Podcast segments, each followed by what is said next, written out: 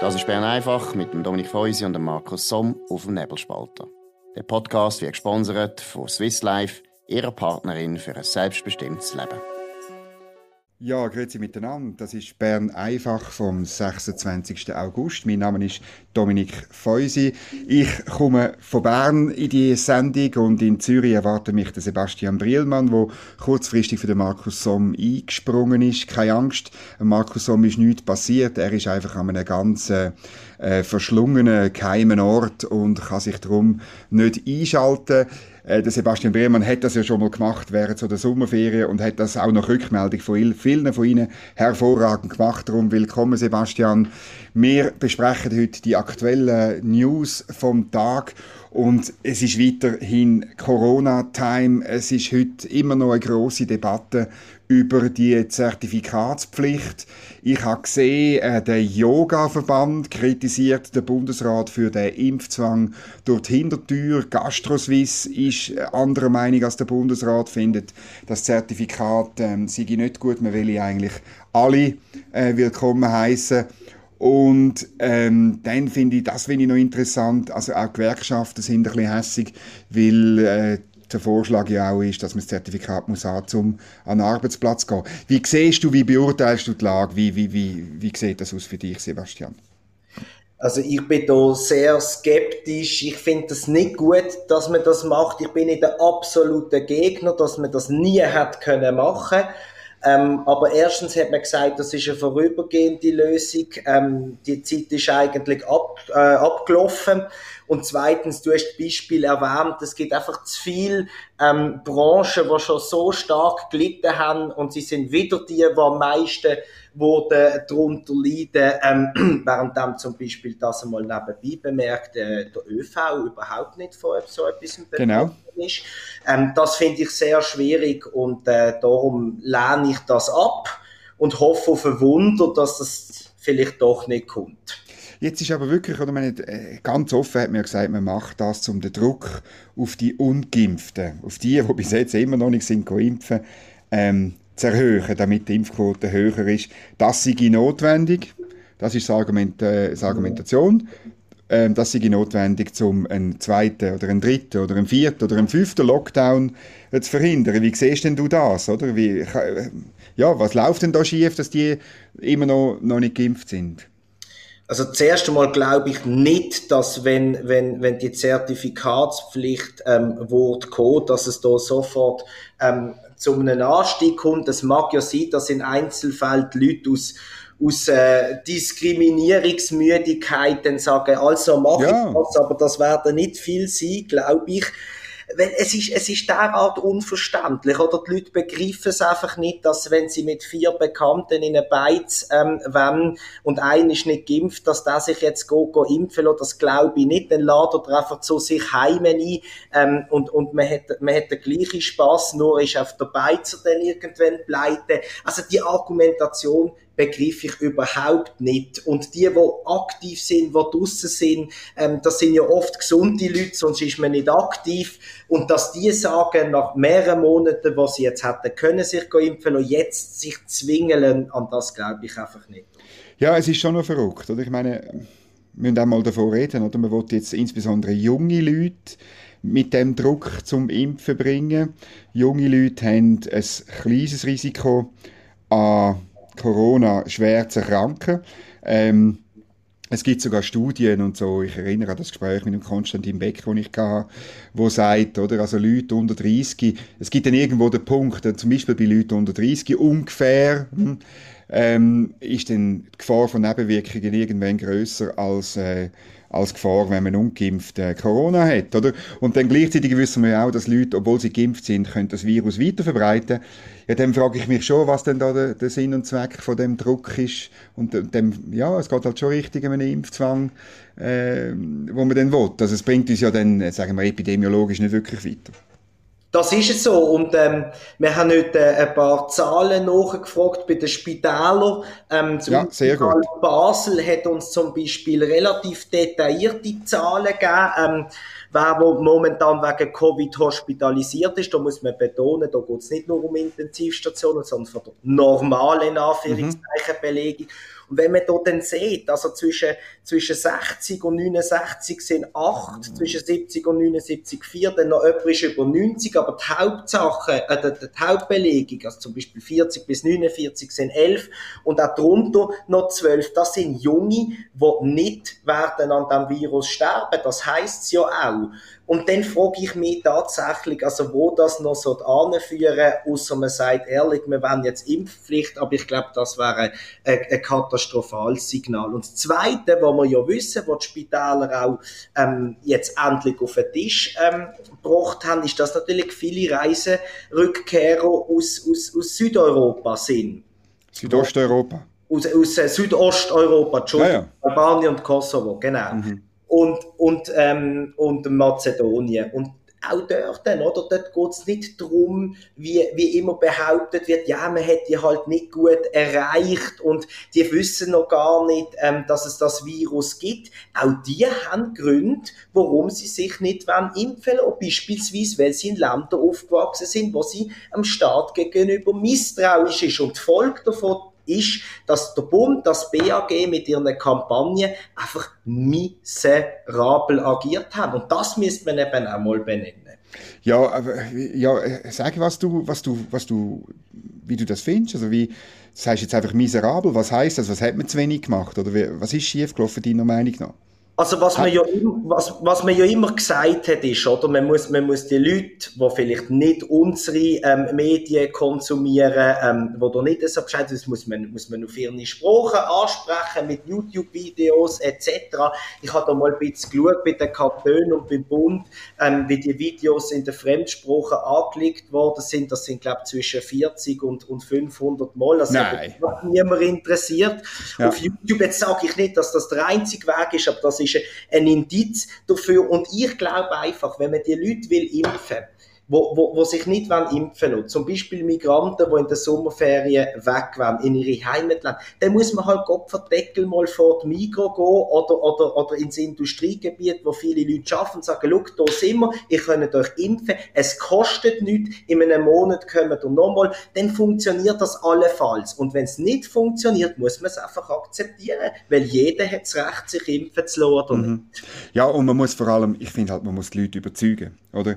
Ich meine, das ist ja der, das Problem ist, dass die, die, die Menschengruppe halt, wie du gesagt hast, misstrauisch sind ähm, gegenüber dem Staat, gegenüber dem äh, Gesundheitswesen auch. Und man muss sie überzeugen, auch zum Beispiel was Nebenwirkungen angeht. Ich, es, es ist einfach, wir, wir haben dort, äh, man hat immer wieder Zahlen, äh, aber ähm, es, Nebenwirkungen sind da, die gibt's. Ähm, sie sind, äh, wir haben ja gerade eine Studie gesehen vom Paul-Ehrlich-Institut, sie sind also nicht gering, oder? Ich habe auch gerade jetzt äh, ein Gespräch gehabt mit einem Mediziner, wo dann morgen Abend online gestellt wird auf nebelspalter.ch ähm, äh, von unserer Federal, oder? Äh, wo wir über die Nebenwirkungen geredet haben. Also es ist halt, es ist halt wirklich so, ähm, man müsste wirklich grundehrlich sein in der Kommunikation. Das ist die Voraussetzung, um das Vertrauen zu schaffen, damit die Leute sich impfen können. Und da muss ich, wenn ich noch rasch darf, einhängen, Unbedingt. sagen, die, die, die Ehrlichkeit ist das, was ich seit anderthalb Jahren vermisse. Außer vielleicht in den ersten sechs, sieben Wochen Lockdown, wo man gesagt hat, wir wissen noch nicht viel, darum machen wir zu, wir informieren, das hat man am Anfang gemacht. Aber nachher, was an Panikprognosen ähm, verbreitet wurde, ist nichts eingetroffen. Ähm, was man versprochen hat, wenn gewisse Phasen vorbei sind und zum Beispiel mit dem Zertifikat, mit einer Übergang, es wird wahrscheinlich nicht eintreffen. Dann muss man sich nicht wundern, wenn die Leute, und da haben wir jetzt das Beispiel von den Migranten, die jetzt im, im, im Fokus stehen, sich erinnert fühlen an ihre Regierungen in ihren Heimatländern oder Ursprungsländern und sagen, hm, da bin ich mir also nicht ganz sicher, wenn nicht einmal das stimmt. Und bei den Schweizer ist es selbstverständlich genau das Gleiche. Das Vertrauen nimmt einfach stetig ab. Mhm. Könnte das auch ähm, bei der, im Gesundheitswesen, insbesondere bei der Pflege der Fall sein, wo man ja, äh, es gibt zwar auch keine Zahlen, aber es heißt immer wieder, und, und ähm, wenn man ein bisschen Ärzte kennt, ich habe auch jemanden in der Familie, dann, dann, dann weiss man, oder, dass halt wirklich dort äh, die Impfquote relativ tief ist. Das ist, hat ja auch, also ich meine, das hat ja auch damit zu tun, dass die Damen und Herren in diesen Berufen halt ein bisschen misstrauisch sind. Sicher, und wir haben ja schon vor drei, vier Wochen ähm, gewährleistet, warum die, die, die Impfquote so tief ist ähm, äh, bei, den, bei den Pflegern. Und ich glaube, das ist sicher ein Aspekt. Ich meine, wer sich so intensiv ähm, mit dem Gesundheitswesen beschäftigt, sieht viel besser dahinter als der Otto Normalbürger. Und das ist sicher ein Grund. Ich glaube immer noch nicht, dass es der einzige ist, ähm, aber da hat man ja noch nicht eine schlüssige Erklärung gefunden, warum die Impfquote dort äh, äh, so tief ist, das ist sicher ein Grund. Was müssen wir denn jetzt machen? Also was müssen wir ähm, zum die Impfquoten erhöhen oder eben zum Vertrauen wiederherstellen? Was ist deiner Meinung nach jetzt dringend nötig, wenn jetzt du müsstest, wenn der Alain Berset dir anrufen und sagen, ähm, ja, ich will jetzt ja, also das, das wird, er wahrscheinlich nie machen. Vielleicht ist es auch besser. Nein, also ich habe immer schon gesagt, ich will, ich will dass, dass ich ehrlich informiert werde, dass ich Bescheid weiß, ähm, an was wir stehen und einfach mal Politiker, die den Mut haben, zum sagen, auf diese Frage haben wir überhaupt keine Antwort, weil wir wissen es nicht. Wir probieren anhand von dem und dem und dem das aus. Vielleicht müssen wir es aber in einer Woche schon wieder kippen. Das ist mal das Erste. Das Zweite ist, ich bin ein großer Fan von der Impfung. Ich habe kein Problem mit der Impfung. Im Gegenteil. Ich bin auch doppelt geimpft. Aber ich will, dass die Leute nicht gezwungen werden, sondern ich will, dass man, dass man Massnahmen ergreift, um sie zu überzeugen. Und wenn das eine Brotwurst ist, was sie kriegen, oder von mir aus sonst irgendetwas, so hat man es in anderen Ländern durchaus erfolgreich geschafft, dass sich zumindest noch ein paar Prozent ähm, mehr haben impfen Und es geht nur über das Angebot und sicher nicht über den Zwang. Das wären zwei also, Bratwürst, Bratwürst für die Impfung, das ist sehr gut. In St. Gallen einfach ohne Senf, das ist klar. Äh, in, in Basel äh, ein Glöpfer und in, genau. äh, und in Bern ein, ein IB-Wurst oder so, oder? Ja, und es darf, es darf auch etwas Vegetarisches drunter sein. Da sind wir oh. liberal. Oh, sind wir sehr liberal, genau. Und dann, ich meine, dein erster Punkt unterstütze ich natürlich voll. Also, und das ist, weißt, es ist ja banal. Kommunikation basiert auf Vertrauen. Das wissen auch die Damen und Herren sie sind vielleicht auch ein bisschen reingeschlittert in die Situation, die sie jetzt haben, oder, denke ich. Ja, jetzt möchte ich noch einfach kurz ein zweites Thema, äh, wo heute äh, die Medien bestimmt. Am Morgen um 9 Uhr hat ähm, die Post informiert, dass ihre, ihre Preise aufgehen, die seit äh, ähm, ähm, Jahr 2004, glaube äh, ähm, mhm. äh, äh, nicht mehr aufgegangen sind. Also ab dem Januar kostet dann ein B-Post-Brief 5 Rappen mehr, 90 Rappen statt 85 und ein A-Post 1 Franken 10 statt 1 Franken. Ähm, was ist das? Äh, äh, kommst du zu armen Tagen, wenn das so kommt? Nein, da, dieser Generation äh, gehöre ich definitiv nicht an. Also das wird äh, bei meinem Haushaltsbudget äh, nur marginal äh, Einschränkungen oder Auswirkungen haben. Da muss ich ehrlich sein, manchmal denke ich, ist es fast noch schade, weil so, wenn ich da früher noch, wenn ich als Kind mich erinnere, wie man noch Postkarten geschickt hat und gelegt hat und gemacht hat, ist es eigentlich immer, immer noch eine schöne Sache gewesen.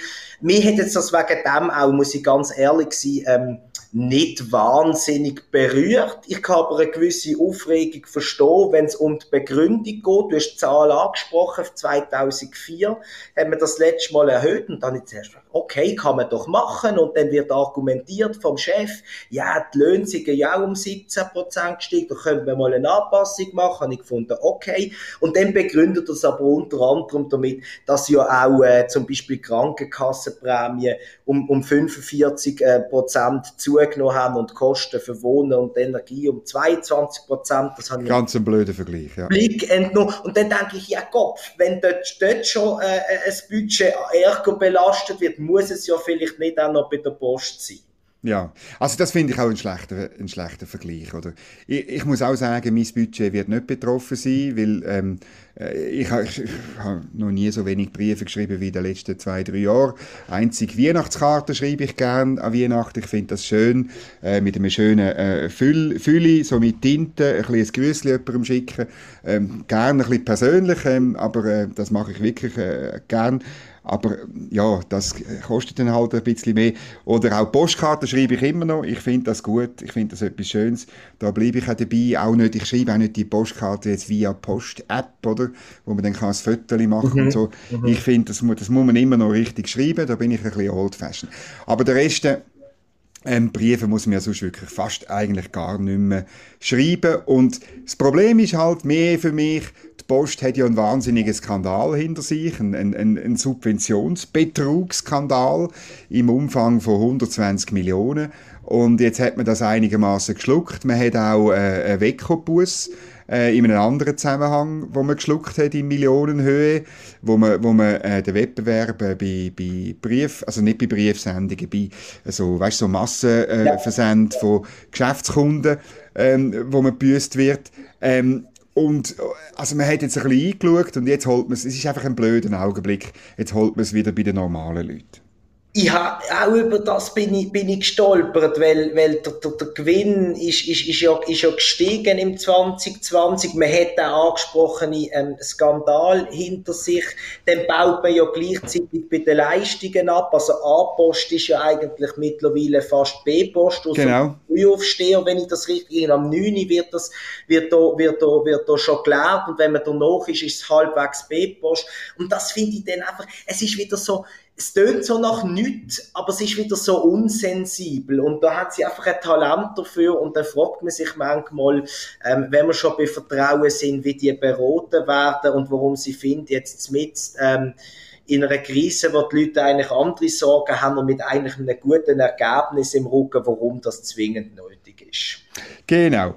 Nebelspalter.ch gibt es online, ohne Post, ohne A- und B-Post, viel schneller direkt auf Ihr Handy, auf Ihr Tablet, auf Ihren auf ihre Laptop.